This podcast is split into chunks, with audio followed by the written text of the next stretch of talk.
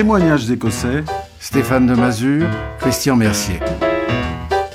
Je suis un homme libre parce que justement j'ai plus de libre arbitre. Ça peut paraître paradoxal, mais c'est comme ça. Bonjour à tous et bienvenue dans ce nouvel épisode de Témoignages écossais consacré aujourd'hui à un frère dont la discrétion est inversement proportionnelle à sa culture maçonnique et traditionnelle, mais dont l'approche et la pratique du rite méritent à eux seuls que l'on parte à sa rencontre. Vous allez découvrir un homme dont l'approche même du rite et de sa pratique peuvent apparaître comme iconoclastes au premier abord. Pratique et approche qui, vous allez le constater, démontrent que le classicisme écossais peut parfois laisser place, avec un certain talent, à une vision décomplexée de tout a priori. Initié il y a plus de 50 ans, il conserve une énergie et une volonté hors du commun, démontrant que la passion des débuts peut perdurer dans le temps. Se définissant volontiers comme autodidacte et grande gueule, je le cite, il s'est construit une culture maçonnique, spirituelle et métaphysique hors du commun. Il a accepté de venir devant nos micros pour nous démontrer que les rencontres faites lors de notre parcours initiatique sont aussi importantes que l'apprentissage d'une méthode maçonnique à travers le franchissement des degrés. Il nous parlera aussi de l'apprentissage d'une certaine forme de liberté et de la nécessaire mise en application de notre capacité à apprendre par nous-mêmes au-delà du prêt-à-penser et des maîtres de circonstances reçu en 1967 au sein de la loge ATC, Amour, Tradition, Connaissance, puis président d'ateliers prestigieux de la juridiction à l'instar de Potestas Clavium, il est aujourd'hui souverain grand inspecteur général, 33e et dernier degré du rite, membre actif du Suprême Conseil. Jean-Christian Chiari, bonjour et tout d'abord, ce mini-portrait est-il proche de ta réalité? Il est peut-être un petit peu trop euh, gentil vis-à-vis de moi, mais effectivement, dans l'ensemble, il est assez proche. Et simplement rajouter très très rapidement que dans le que tu viens de dire, j'attache une grande importance, et nous verrons, aux rencontres que j'ai pu faire pendant ces années, et notamment avec, euh, si vous le permettez, de dire simplement des remerciements à des hommes comme euh, Jean-Pierre Berthelon, comme Serge Tiston, Michel Gardère, et tout aussi euh, l'ensemble des Russes que j'ai eu la, chance de côtoyer pendant un certain temps. Et c'est à travers tous ces hommes-là, et j'en oublie évidemment beaucoup, à commencer par celui qui m'a initié, qui s'appelait Jean-François Brunier, c'est là, à mon avis, que réside en grande partie l'extraordinaire de, de, la maçonnerie et de ses rencontres. Merci Jean-Christian, merci surtout de t'être rendu disponible pour l'enregistrement de cette émission grâce à l'appui toujours essentiel des outils digitaux en cette période de crise sanitaire. Je tiens également à saluer Christian, qui, toujours à quelques brasses de La Rochelle, reste l'indispensable commentateur éclairé de témoignages écossais. Bonjour Christian, comment vas-tu? Et surtout, as-tu quelques réactions de frères à nous transmettre à propos de notre émission consacrée à Jean-Michel Pougon? Témoignages écossais, le courrier des lecteurs. Bonjour à notre invité, Jean-Christian Carré. Bonjour Stéphane. Je te remercie d'avoir esquissé le portrait de notre invité. En ce moment, je suis un peu fainéant. Contraint une certaine immobilité maçonnique, j'ai quelque peu le désir de me dégourdir la tête en empruntant des chemins peu usités. Je pressens que Jean-Christian saura nous offrir le plaisir de nous accompagner dans des voies non convenues, bien qu'elles ne négligent nullement la tradition. Le dernier podcast a suscité, comme habituellement, un vif intérêt. Les frères, tels Robert, ont d'ailleurs associé spontanément les deux derniers intervenants Charles Torgeman et Jean-Michel Pougon, desquels ils ont retenu l'intelligence, l'humilité et une légèreté plaisante. L'équipe de témoignages écossais est très heureuse de ces liens tissés entre les différents podcasts et de l'écoute attentive et différenciée qu'ils suscitent. D'ailleurs, Marc note que l'émission a évolué. Il est probable que son audition et sa compréhension ont dû faire de même. Patrick a été sensible à la relation de Platon et d'Aristote sans le caractère d'opposition habituel. Notre frère Patrick souligne le plus extrême rapprochement d'un monde du devenir avec celui de l'être. De même, Robert a apprécié ce regard croisé de Jean-Michel Pougon sur ces deux philosophes. Les réactions deviennent peu à peu plus denses et l'on pourrait, comme l'a fait un de nos frères, citer Pierre Hadot, en pensant à son dernier entretien, la philosophie comme moyen d'éducation des adultes, en se gardant de conférer une dimension réductrice au mot philosophie. Je voudrais remercier mes frères, continuez à vous manifester nous pourrions peut-être un jour envisager un podcast à multivoix né de tous vos apports. C'est bien noté, Christian. Merci. Jean-Christian, alors je me tourne vers toi et tout d'abord pour permettre à nos auditeurs de mieux te connaître, pour ceux qui ne te connaîtraient pas, j'aimerais que tu nous racontes comment tu es venu à la maçonnerie et surtout dans quel état d'esprit tu étais à cette époque. Qui étais-tu et qui es-tu devenu? Alors en rappelant que cette époque j'avais 24 ans, en 63 j'avais terminé mon service militaire, c'était la période de la guerre d'Algérie, qui j'étais un révolté. Révolté contre les, les églises, moi, je suis d'origine protestante, révolté contre la politique par tous les événements qui s'étaient passés à cette époque-là. En, gros, j'étais, euh, en dehors du fait que j'étais déjà marié, j'avais deux enfants, j'étais en révolte à peu près contre tout le système, quel qu'il soit, social, sociétal, euh, religieux, etc., etc. Donc, c'est à peu près l'état d'esprit dans lequel j'étais. Alors, qu'est-ce qui s'est passé depuis quelque temps, j'ai pris la décision, compte tenu de mon parcours, de ne plus euh, me taire sur certaines choses qui aujourd'hui peuvent paraître évidemment euh, très particulières, effectivement, et qui correspondent d'ailleurs très bien au rite écossais ancien accepté. Je rappellerai que l'initiation au premier degré s'appelle une illumination. Effectivement, recevoir la lumière, euh, ce n'est pas qu'un concept mental et intellectuel, c'est aussi une réalité qui peut se produire. Et donc, j'ai vécu une illumination à l'âge de 24 ans, un petit peu avant, 23 ans d'ailleurs précisément, qui m'a euh, complètement transformé. J'ai plus du tout jamais été le même homme en une fraction de seconde.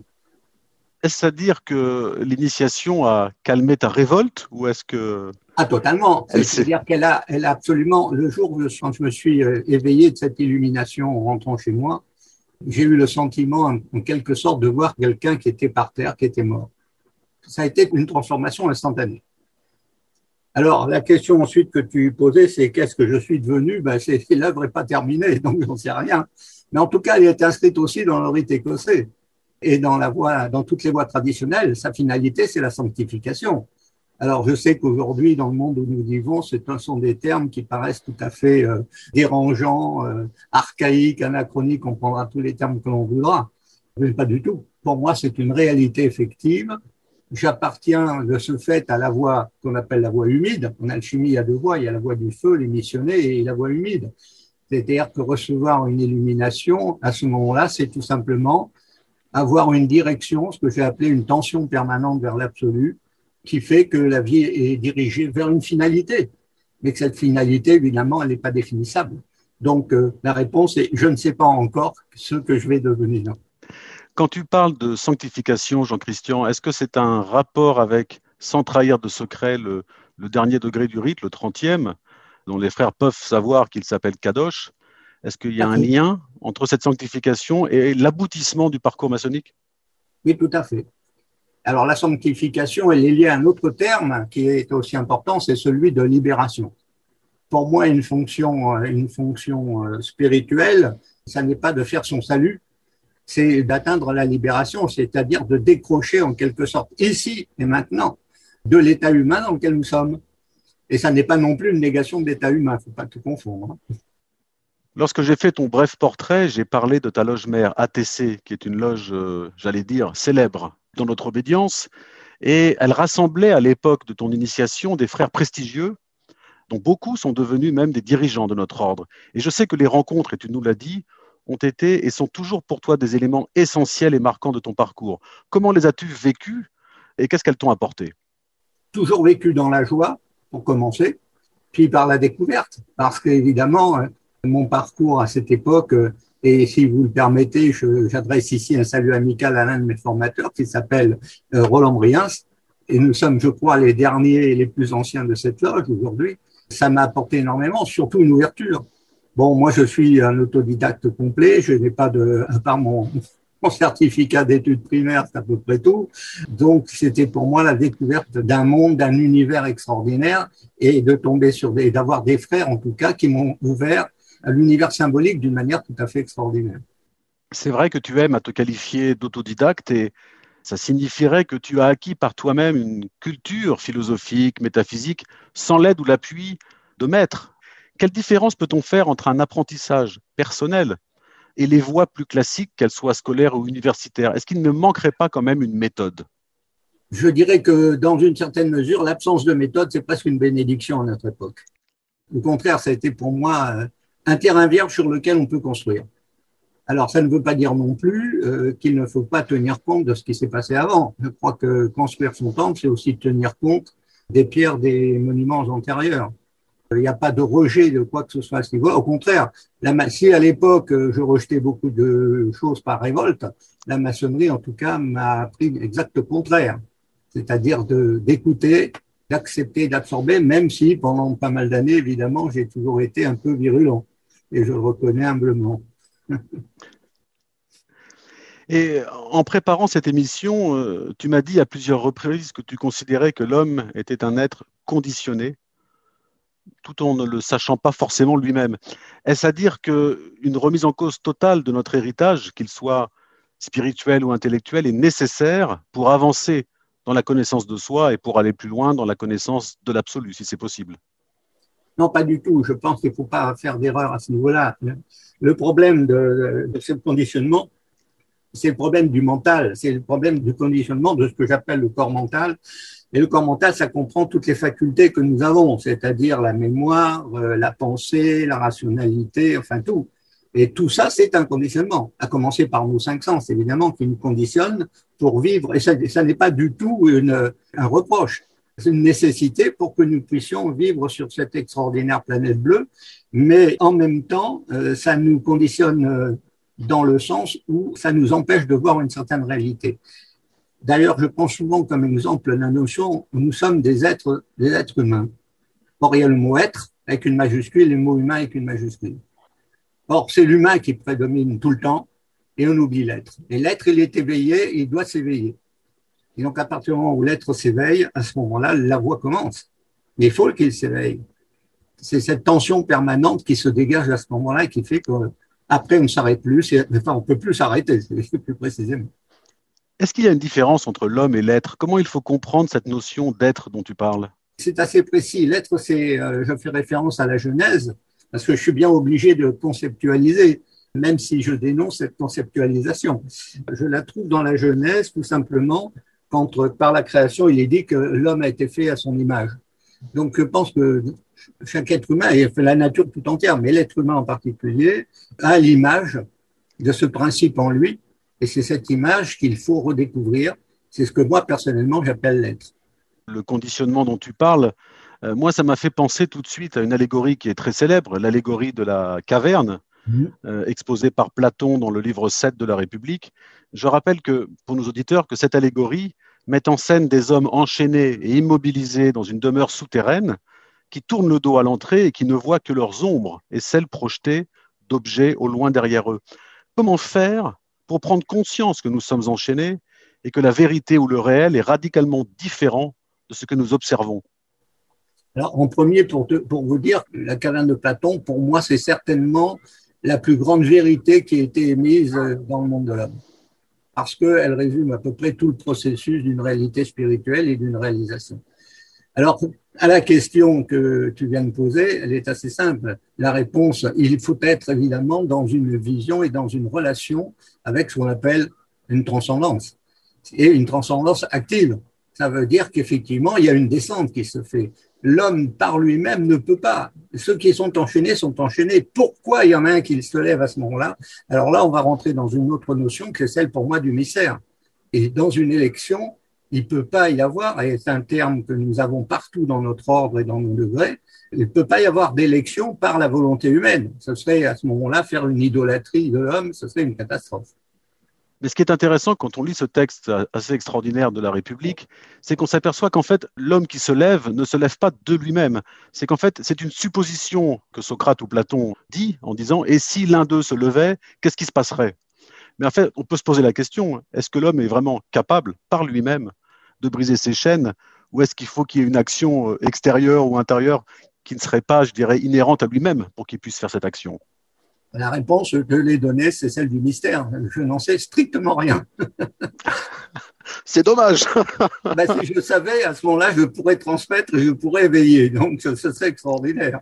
il faut quand même rappeler que le discours de Socrate et Glaucon est très particulier parce qu'il faut aller jusqu'au bout du, du, parcours. Et le retour ensuite de l'éveillé vers ses frères enseignés se passe pas très très bien. Ben justement, je voulais en parler rapidement parce qu'effectivement, la fin de ce texte dit que si cet homme revenait dans la caverne pour dire à ceux qui sont enchaînés ce qu'il a vu, ce qu'il a constaté, qu'est-ce qui se passerait Et le texte dit, il le tuerait, sans doute. On a un exemple précis dans, dans notre tradition euh, qui est celle du Christ. Hein. On ne peut pas trouver mieux comme exemple. Tu en fais un rapprochement? Le, le, Christ vient pour nous donner une vision du monde vers le bien, le beau, le vrai, le juste, et en réalité, il finit sur la croix. Donc, euh, je, je, trouve que l'analogie entre les deux est quand même intéressante. Elle n'est pas du même niveau, mais elle est intéressante.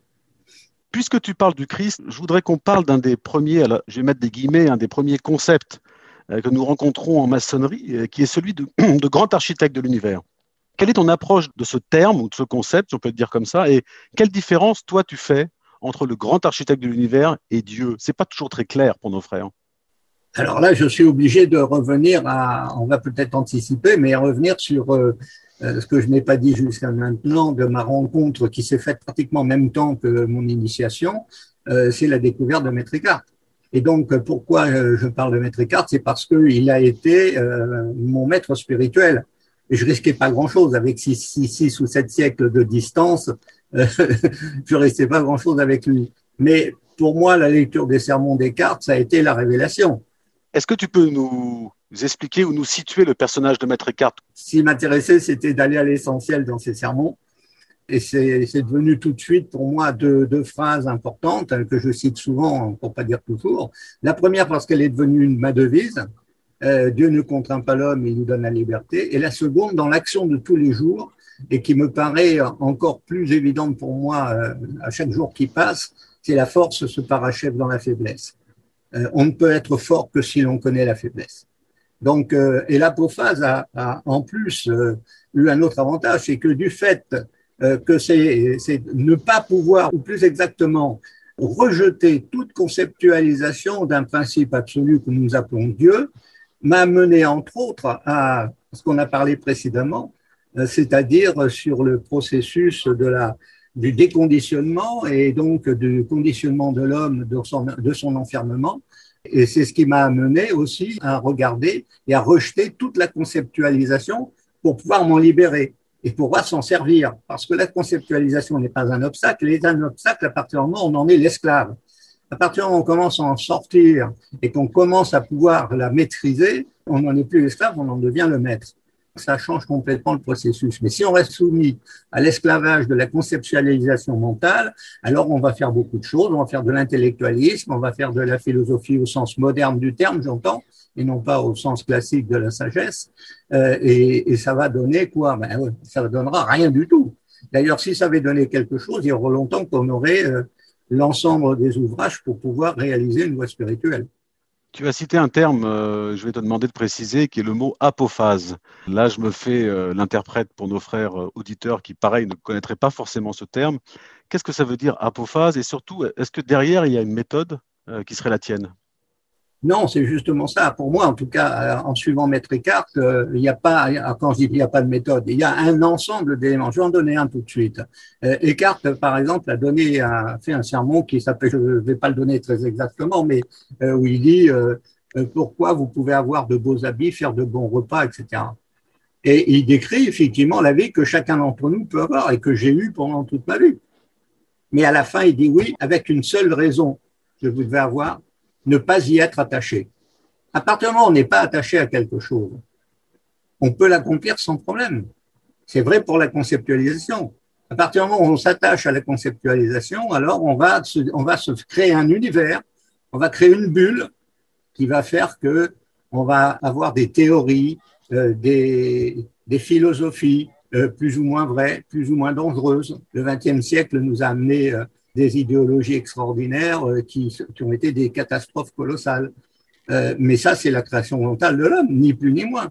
Donc, sortir de cette création mentale, c'est aussi atteindre cette liberté, ce déconditionnement qui fait que on peut rentrer dans une vision totalement euh, noble. Et quand je dis noble, je fais référence encore à Maître Eckhart et à son écrit sur l'homme noble. Et pour terminer sur l'apophatisme, est-ce que ça voudrait dire qu'en fait que on décrit quelque chose parce qu'il n'est pas en fait une Non. forme de négation Est-ce qu'on pourrait décrire la méthode apophatique comme une méthode qui utilise la définition de ce que n'est pas quelque chose pour définir ce qu'il est? C'est-à-dire qu'on parle de l'inverse, on parle des qualités ou des choses qui ne sont pas intégrées dans ce Voilà, dans si, qu'on prends, décrit. si tu prends l'inverse, ça s'appelle la cataphase. hein. Non, non euh, je, je dirais que, si tu veux, c'est le dépassement vraiment. Ça n'est pas d'essayer d'avoir une maîtrise. Alors, j'ai dit qu'il fallait avoir une maîtrise, mais la maîtrise, en réalité, elle est donnée par l'expérience intérieure. Donc, il faudra qu'on arrive à discuter euh, un petit peu de cette dimension de l'intériorité, qui est une dimension commune à, tout, à toutes les traditions, à toutes les voies, mais qu'on ignore, qui n'a rien à voir, évidemment, avec une introspection ou quoi que ce soit d'autre. L'intériorité, c'est effectivement un espace-temps particulier qui est parfaitement bien symbolisé par l'espace-temps sacré de nos loges et qui est cet euh, espace intérieur intime dans lequel les choses se développent. Pour continuer sur Maître Eckhart, qui était donc, d'après ce qu'on comprend, un mystique, est-ce que toi aussi. Ben justement, je voulais venir sur ce sujet, Jean-Christian. Est-ce que, est-ce que toi aussi, tu es un adepte? Alors, je vais essayer de qualifier ce que c'est que le mysticisme, et tu me diras si j'ai tort ou si j'ai raison, euh, comme étant un adepte du dépouillement progressif de l'homme dans sa quête d'unité vers le divin. Et dans ce cas, si on est d'accord, est-ce qu'il n'y a pas un paradoxe entre la méthode maçonnique qui prône une forme de libre arbitre, notamment dans l'interprétation des mystères, et l'approche mystique qui, elle, est une approche quasi, je dirais, instantanée entre l'homme et, la création, ou l'homme et le divin, ou l'homme et le principe. Sur la première partie de ce que tu as cité, j'adhère totalement. C'est la définition même de la voie humide et de la progression d'un mystique. Et je revendique ce terme de mystique, non pas sous la forme du mysticisme tel qu'il est souvent conçu à notre époque, mais du mystère. À partir du moment où on accepte le mystère, déjà, on a fait un grand pas. C'est-à-dire qu'on arrête de se torturer l'esprit sur des questions dont nous n'aurons jamais les réponses ou pratiquement jamais. Nous sommes soumis à un espace-temps matière et nous en sortirons pas, ou plus exactement, nous en sortirons, mais par, par les portes de l'Orient éternel. Donc, euh, on peut quand même, à travers cette intériorité, accéder à une certaine connaissance et non pas à un savoir. Et c'est cette connaissance qui est intéressante parce que c'est elle qui est transformative, c'est elle qui nous modifie. Et justement, qu'est-ce que tu as apporté dans tout ce qu'on vient de dire, la maçonnerie et le parcours que tu as effectué? Tu as effectué l'intégralité du parcours offert aux initiés, du premier au 33e degré. Quel bilan aujourd'hui tu fais de tout ce temps, de toutes ces années, par rapport à ce que tu viens de nous dire? Ah, de toute façon, déjà un grand merci. J'ai l'habitude de dire que le rite écossais ancien accepté m'a apporté tous les jours mon biberon. Ça veut bien dire ce que ça veut dire. Alors, j'ai découvert le rite, comme tout le monde, mais je me suis un petit peu euh, compliqué peut-être un peu la vie pour aller voir plus loin. Euh, ce qui m'intéressait, c'était ce qu'il y avait derrière nos rituels. Il y a un nos rituels qui dit il faut découvrir l'idée sous le symbole. Donc moi, c'était le symbole qui m'intéressait, mais ensuite, c'était surtout l'idée qu'il y avait derrière. Et l'idée sous le symbole, ça peut s'exprimer de manière différente. Entre autres, une dimension qui intervient avec le mystère, c'est la notion d'incréé, c'est-à-dire savoir qu'il y a une bulle espace-temps-matière, mais que c'est une bulle. C'est une bulle qui est créée par la lumière. Alors, euh, parvenir aux, aux fameuses théories euh, quantiques actuelles, qui je trouve personnellement apportent des éléments complémentaires extraordinaires par rapport à la voie spirituelle, alors que je suis nul, je le dis tout de suite et vous vous en doutez sur le plan euh, mathématique. Mais tout ça a fait que le rite écossais m'a m'a soutenu, a été mon support permanent, avec des contestations, parce que pour ceux qui me connaissent bien, je n'ai jamais cessé de contester un certain nombre de choses. Pourquoi? Bah, Tout simplement parce que malheureusement, les hommes très souvent font du tripatouillage, et ce tripatouillage, très souvent, malheureusement, dénature les choses. Et on le voit d'ailleurs dans toutes les structures qui se créent par l'homme. Elles sont, euh, c'est ce qu'on appelle le phénomène d'entropie. Toute euh, forme qui naît à un maximum d'énergie, mais ça se dégrade assez vite suivant les systèmes. Jean-Christian, nous faisons partie aujourd'hui d'un ordre euh, qui a été structuré au XVIIIe siècle Oui. euh, par les lois et les constitutions que je ne vais pas rappeler aujourd'hui, mais qui datent entre 1762 et 1786. Mhm. Et tu nous parles aujourd'hui de mécanique quantique, par exemple. Comment on peut concilier quelque chose de traditionnel de plus de deux siècles, qui nous a légué des textes, des rituels, et un monde qu'aujourd'hui on, comprend peut-être de mieux en mieux ou de façon très différente de cette époque-là Comment on peut concilier une tradition aussi forte que celle-ci et une évolution technologique, scientifique, qui tend à expliquer le monde? Est-ce que c'est un problème aujourd'hui pour toi? Est-ce que le rite doit s'adapter à ça? Est-ce que nos, nos, lois fondamentales doivent être revues? Ou est-ce que finalement la tradition n'est pas un écueil? Pour moi, il y a une harmonie totale. Pourquoi une harmonie totale? D'abord, c'est parce que la manière dont moi je visionne les choses font qu'il n'y a pas de séparation. Le rite écossais m'a amené à découvrir que c'était en moi, véritablement, mais en moi sur le plan spirituel. Or, la science quantique ne peut rien apporter sur le plan euh, des formes rituelles que nous avons. Par contre, ce qui est dans les formes rituelles nous amène à la découverte de notre intériorité, et c'est dans cette intériorité que les, les, un certain nombre de références quantiques corroborent exactement la dimension spirituelle. Je vais donner trois exemples. Le premier exemple, c'est la superposition d'états.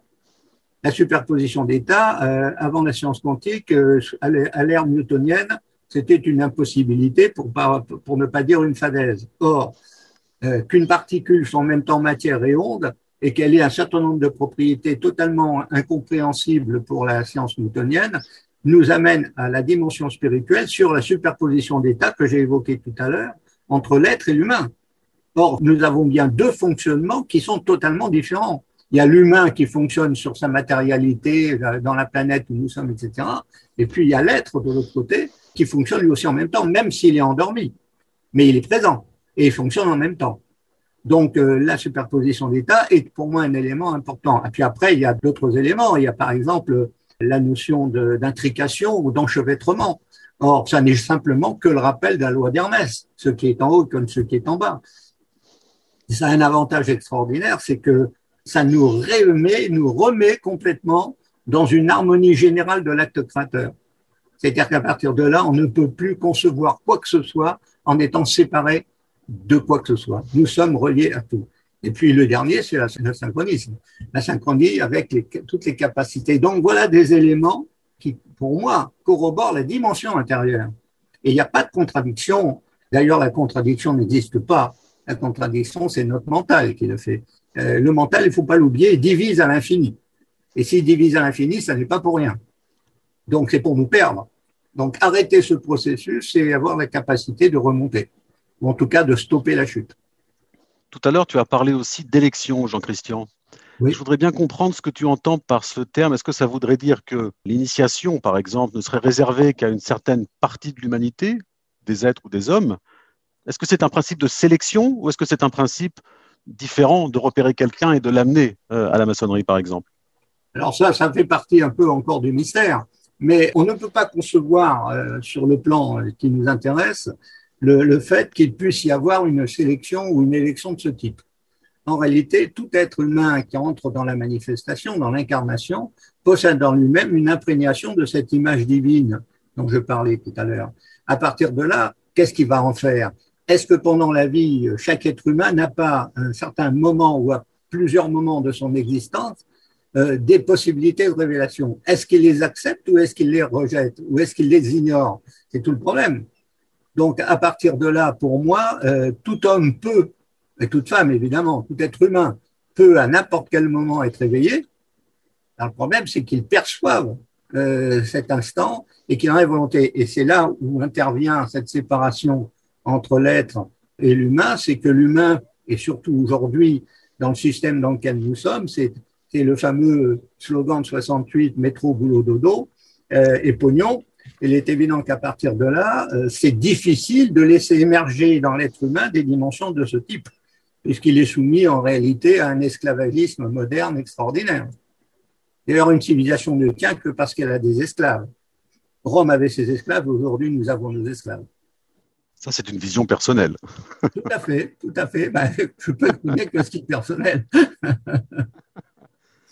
bien, je vais, Jean-Christian, si tu le veux bien, je vais donner la parole à, Christian, parce que nous avons prévu aujourd'hui de faire avec toi une sorte d'exercice spirituel pratique, et tu vas jouer le rôle de professeur aujourd'hui, Jean-Christian.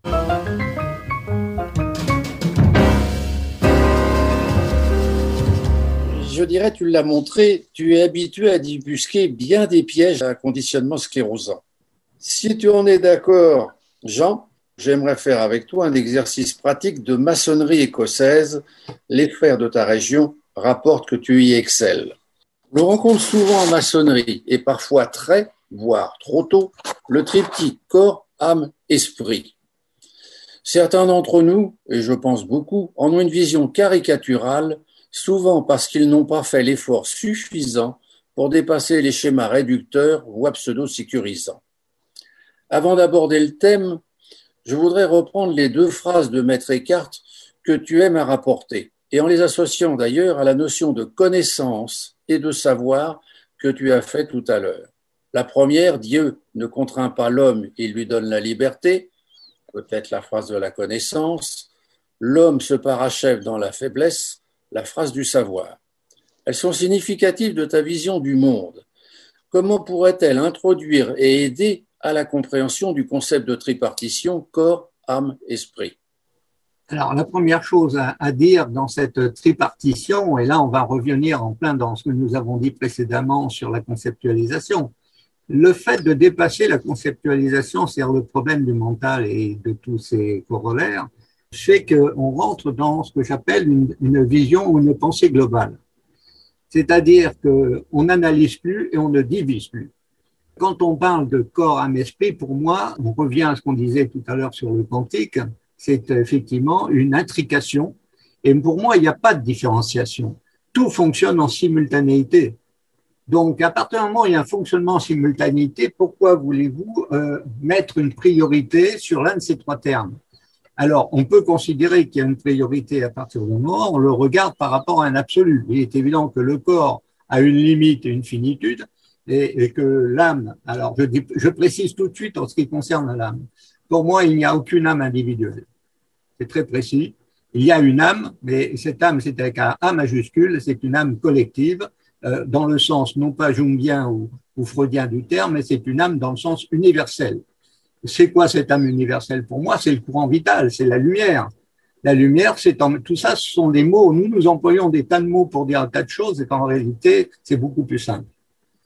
Donc, euh, pour moi, cette, euh, cette vision, de la tripartition, euh, c'est euh, une vision simultanée qui se développe et je crois qu'elle correspond bien d'ailleurs à la dimension intérieure. La dimension intérieure ne fait plus beaucoup de différenciation. Alors il y a un autre terme aussi qui intervient dans tout ça. Il faut peut-être en dire quelques mots, c'est le mot conscience. Le mot conscience, c'est le guide. C'est l'élément qui nous permet de progresser dans on va dire, dans cette tripartition. Et donc, en finalité, le guide conscience est un guide évolutif. Euh, la conscience, pour moi, n'est pas un produit neuronal, ça n'est pas quelque chose qui, euh, qui naît du cerveau humain, mais qui est dans l'humain, qui appartient à l'image dont on parlait précédemment. Et donc, cette image, effectivement, elle, est, elle nous conduit, et elle nous conduit sur des formes, formes différentes. Ça n'a pas été dit, mais je le précise, j'ai une passion aussi pour, pour Dante et la Divine Comédie, et Dante dans tout son parcours de la Divine Comédie, le définit très bien, ce processus. Il le définit par, euh, d'abord par Virgile, qui est un état de conscience à un certain plan. Ensuite, il le définit par Stas, qui est un nouveau de conscience à un autre plan. Puis ensuite, par Béatrice, qui va enlever Dante euh, dans les cieux et va l'emmener dans l'Empirée. Et donc, va à ce moment-là s'intégrer à la dimension de l'esprit.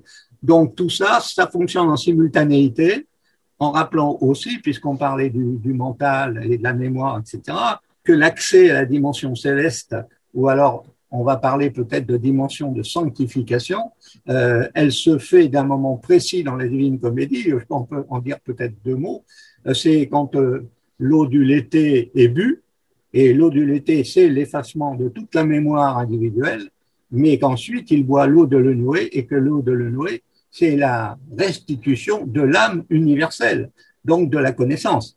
Or, n'oublions pas que nous sommes ceux qui cherchons la parole perdue. Je te remercie, Jean-Christian. Ce qui est merveilleux avec toi, c'est que tu as répondu à toutes les questions que j'avais prévu de te poser.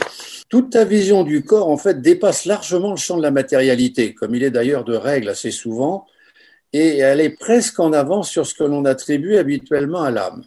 Alors, je pense que nous allons d'ailleurs faire un exercice à rétro, à l'envers et nous allons peut-être aboutir à l'esprit sur des notions assez claires et assez simples. L'âme, elle, est généralement liée au caractère d'intériorité. Maître Eckhart, avec sa fine pointe de l'âme, est peut-être le plus proche de cette intériorité. Mais tu nous as parlé tout à l'heure de l'apophatisme, Et je voudrais que l'on fasse non pas un abord de l'âme sous cet aspect apophatique, mais plutôt, tu l'as défini tout à l'heure, sous les limites de l'apophatisme. Est-ce qu'il existe des limites à cet apophatisme par rapport à l'âme? C'est une question, si tu veux, qui effectivement, j'ai du mal à répondre. Je pense que d'une certaine mesure, il y a une limite, tout simplement, c'est que l'apophase se limite strictement au problème de la résolution de la dimension mentale et de la conceptualisation. À partir du moment où ce processus-là est dépassé, je vais donner un autre exemple. Je vais le prendre dans une autre tradition qui est le, zen. Euh, dans le zen japonais, il y a ce qu'on appelle euh, la relation entre le maître et le disciple et il y a ce qu'on appelle un koan ou koan. C'est une phrase qui est donnée par le maître au disciple et cette phrase, euh, en général, a priori, n'a aucun sens particulier. Et le maître demande au disciple de comprendre cette phrase. Comme elle n'est pas compréhensible, il va se torturer l'esprit sur cette phrase jusqu'au moment où il y aura l'explosion de son univers mental. Et c'est à ce moment-là qu'il y a illumination. On peut faire une correspondance avec les, structures telles que moi je les explique dans cet éveil. D'ailleurs, il faut remarquer que les, le zen japonais, entre autres, a souvent considéré Maître Eckhart comme étant euh, un maître spirituel très proche de leur vision, de leur théorie. Pour moi, il y a cette limite-là. Quand cette limite est dépassée, effectivement, on rentre à ce moment-là dans la connaissance, on rentre dans, les, possibilités de la dimension universelle de l'âme, et à ce moment-là, les choses, au niveau de l'apophase, je dirais, s'éteignent d'elles-mêmes. On revient encore au problème de, de Stas et de Virgile et de Stas. Ça rappellera quelque chose à beaucoup d'entre nous. Euh, quand euh, Virgile, euh, dans le purgatoire, abandonne Dante, qu'est-ce qu'il lui dit? Il lui dit, moi, je ne vois plus bien clair. Donc, c'est un niveau de conscience qui a fait son boulot, mais il ne peut pas aller beaucoup plus loin. Et après, il lui dit, mais maintenant ton chemin est droit, enfin je cite de mémoire, ton chemin est droit, etc., tu dois le suivre. Et je te couronne sur toi-même, je te remets sur toi-même la couronne et la tiare. On est dans une vision très précise où à ce moment-là, dans le purgatoire, il va y avoir une relève qui va être faite par Stas, mais il est quand même investi de l'autorité spirituelle et du pouvoir temporel. C'est pour ça que pour moi, je le dis souvent, la Divine Comédie, c'est pour moi la Bible du rite écossais ancien accepté. C'est peut-être un peu exagéré, mais. L'on conçoit qu'il est difficile de donner consistance donc à cette âme, comme le faisait Maître Eckhart. Alors je voudrais peut-être que l'on recourt à une métaphore que tu aimes bien, qui est celle de la lumière. On a parlé tout à l'heure du grand architecte de l'univers et de Dieu. En réalité, l'outil créateur, l'outil de la création, c'est la lumière si, je, j'anthropomorphise un petit peu tout le discours, je dirais que le grand architecte a un, outil extraordinaire qui s'appelle la lumière, et c'est avec ces lumières qui, crée, qui fait la création. Ça correspond d'ailleurs tout à fait à la démonstration de la dimension quantique. Si je peux me permettre, Jean, euh, un aparté rapide, il y a une planche qui a dû être faite à peu près euh, un million de fois euh, au rite écossais ancien et accepté, qui est le concept de lumière, et notamment là, tu parles de lumière en tant que principe créateur de, notamment dans l'Ancien Testament et la Genèse. Et nous, on parle de recevoir la lumière. Et ensuite, lorsqu'on rentre en perfection, on parle de grande lumière qui commence à apparaître. Mmh. Alors, je sais que ça a été fait plein de fois, sûrement très bien, mais j'aimerais bien que toi, tu m'expliques quelle différence tu fais de ces notions de lumière entre celles qu'on reçoit lors de l'initiation première et celles dont on parle lorsqu'on rentre en perfection et lorsqu'on rentre dans la juridiction. Il est évident que si on considère que les trois premiers degrés sont la totalité de la transmission, et on ne peut pas faire autrement, comment aller plus loin que l'homme de lumière? Déjà, il faut y arriver à avoir cette conceptualisation, mais comment aller plus loin? Alors, quand on arrive au quatrième degré, on nous dit que la grande lumière commence à apparaître. Alors là, euh, je vais faire encore référence à un ouvrage qui n'est pas de notre tradition, qui s'appelle le Bardo Todol, et dans le bardo, c'est précis. D'ailleurs, bardo todol, ça veut dire à peu près ça. Hein. Ça veut dire le moment où la grande lumière commence à apparaître. Ça veut dire quoi? Ça veut dire qu'au moment de la mort, celui qui a réalisé le programme, la, la dimension euh, du karma s'arrête parce qu'il a résolu tous les états. Tous les états humains. En, passant par les matrices successives et la dernière matrice étant celle de la sanctification. Et quand il a accompli cette dernière matrice, il, est, il a la capacité de libération. Donc, quand on parle de grande lumière apparaître, dans le quatrième degré, c'est qu'on rentre dans le processus de réalisation spirituelle dont je parle. Donc, c'est la raison pour laquelle il est évident que la passion et la foi que j'ai euh, dans la dimension écossaise, euh, dans la transcendance, dans Dieu, dans le grand architecte, enfin vous prendrez les mots que vous voudrez, euh, c'est quelque chose qui est, qui, est, qui est en moi totalement viscéral. Je peux pas. Je, D'abord, j'ai plus de libre arbitre parce qu'on a parlé de libre arbitre tout à l'heure. On a oublié d'en parler un petit peu. Il n'y a plus de libre arbitre. C'est fini ça. Ça, c'est de la conceptualisation mentale. Je suis un homme libre parce que justement, j'ai plus de libre arbitre. ça peut paraître paradoxal, mais c'est comme ça. Oui, je te cache pas que ça paraît paradoxal. Mais oui, mais le paradoxe est quand même une voie tout à fait extraordinaire dans la voie. Et tout à fait maçonnique. Et tout à fait maçonnique. Christian, je te laisse continuer. Et je voudrais simplement, pour conclure, te dire que pour aborder la notion d'esprit et à t'écouter, et je pense que c'est un enseignement pour euh, nos frères, il faut faire table rase. Comme euh, l'a souligné tout à l'heure euh, Stéphane, nous avons entendu des milliers ou millions de planches sur cette tripartition et souvent très ascensionnelles. Je voudrais te demander quelle est la part ou quelle est l'importance de la notion d'incréé telle que l'envisage la patrice grecque et peut-être est-ce la voie privilégiée pour l'esprit? Alors, euh, les Grecs, je ne connais pas, mais l'incréé, je connais un peu. non, quand je dis que les Grecs, je ne connais pas, j'exagère, mais pas beaucoup. C'est vrai que ça n'a pas été ma tasse. L'incréé est capital. Euh, si on essaye d'avoir une conceptualisation encore de la création, il y a une frontière. Cette frontière, c'est l'espace-temps. Or, tout ce qui est incréé est. On en parle souvent, tout ce qui est créé existe. Le problème, c'est le passage de ce il est à il existe. Et on revient alors à toutes les conceptions possibles de la tripartition, de Dieu, du grand architecte, etc. Et on reprend le quantique, c'est exactement la même chose. Dans la science quantique actuellement, les, physiciens quantiques se trouvent devant le même mur, devant le même mystère. Comment voulez-vous que nous puissions sortir de notre dimension euh, d'homme soumis à un espace-temps matière et en sortir pour nous regarder nous-mêmes? C'est impossible. Et en plus, si nous le pouvions, on modifierait l'ensemble. D'ailleurs, la science quantique le dit bien, dans les expériences sur les, les particules, non seulement la particule sait qu'on l'observe, mais en plus, elle, change ses, ses, possibilités en fonction de l'observateur. Donc, en réalité, l'observateur ne peut pas absolument pas définir ce qu'est vraiment une particule. Il va en définir certains états. Soit il va définir l'état matière, soit il va définir l'état rond. Mais les deux, il peut pas. Merci, merci Christian, merci Jean pour avoir fait cette euh, émission dans l'émission sur ce thème de la, tripartition. Donc on se rapproche euh, du terme de cette émission et je voudrais te poser une question, Jean, qu'on pose d'ailleurs très souvent à nos invités, qui est celle-ci. Quelle réponse apporterais-tu à un maître qui te questionnerait sur l'intérêt de poursuivre son parcours en entrant dans la juridiction et la voie de la perfection? Je sais que tu y as un peu répondu à travers toute l'émission, mais peut-être pourrais-tu en faire une synthèse? Par la motivation d'entrée. La motivation, l'intérêt, le questionnement, mais s'il ne sait pas ce que c'est. Ah, moi, si j'avais euh, si j'avais une chose à dire à, un frère qui rentre, ça m'est arrivé assez souvent, je lui dis la seule chose que je puisse lui affirmer, parce que c'est mon vécu, c'est que si tu suis bien cette voie, tu seras tous les jours dans la joie. Et si tu vas un peu plus loin, un peu plus loin, ça n'est pas la joie que tu vas atteindre, mais c'est la jubilation. Et c'est ça la force d'une voie, initiatique. Alors, la voie écossaise en est une, elle n'est pas la seule, il y en a multiples dans cet univers. Mais toutes les voies donnent toujours la même chose, la joie. Et ça pas pour rien d'ailleurs que nous finissons que la joie soit dans les cœurs. Donc ça prouve bien que quand nous sortons de l'espace-temps sacré, c'est ce qui reste.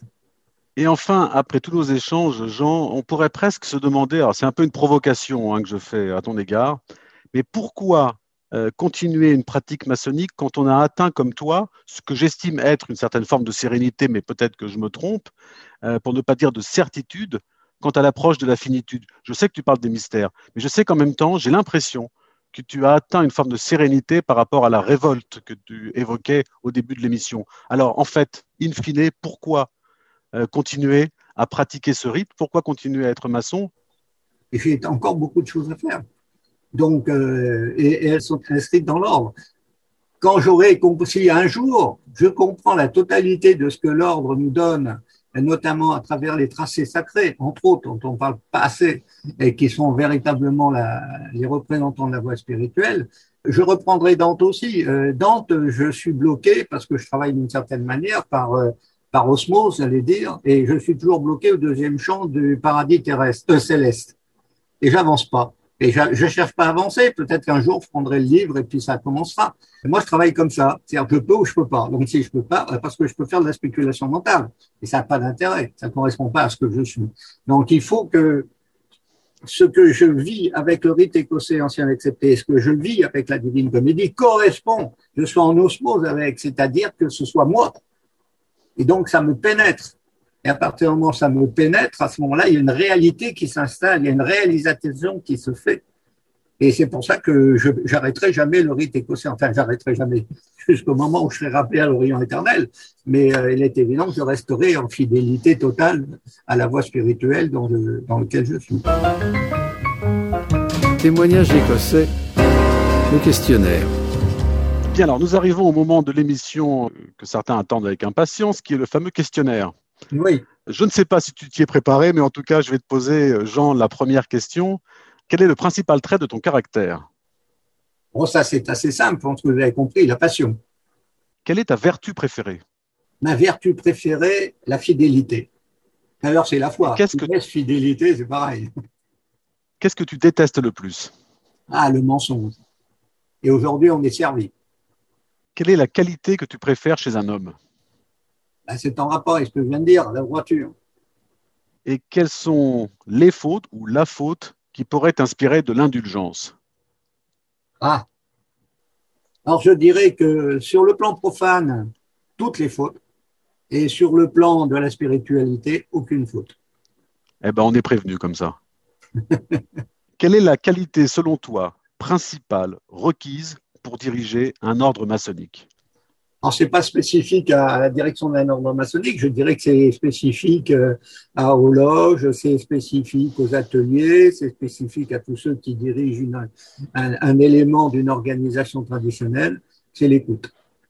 D'ailleurs, cette écoute qui est aussi bien valable pour euh, le rapport qu'on a avec nos frères que par les rapports qu'on a intérieur d'une manière euh, particulière dans notre intériorité par rapport à un principe transcendant.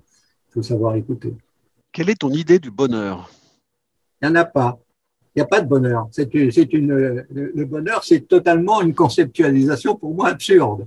Ce qu'il y a, alors, c'est la possibilité de la plénitude. Alors, on peut appeler ça, si on veut, bonheur. C'est la béatitude au sens de Béatrice. Mais le bonheur humain, depuis des millénaires, on l'aurait trouvé. Et malheureusement, la nature humaine fait que quand il y a un bonheur, il y a toujours derrière un malheur et vice-versa. Est-ce que tu as un héros dans la mythologie? Que tu Oh, apprécies particulièrement Je l'ai dit tout à l'heure, je ne suis pas un fan des Grecs, mais il y a un héros que j'aime bien, c'est qui est archi connu, évidemment, c'est Ulysse. C'est pas pour rien.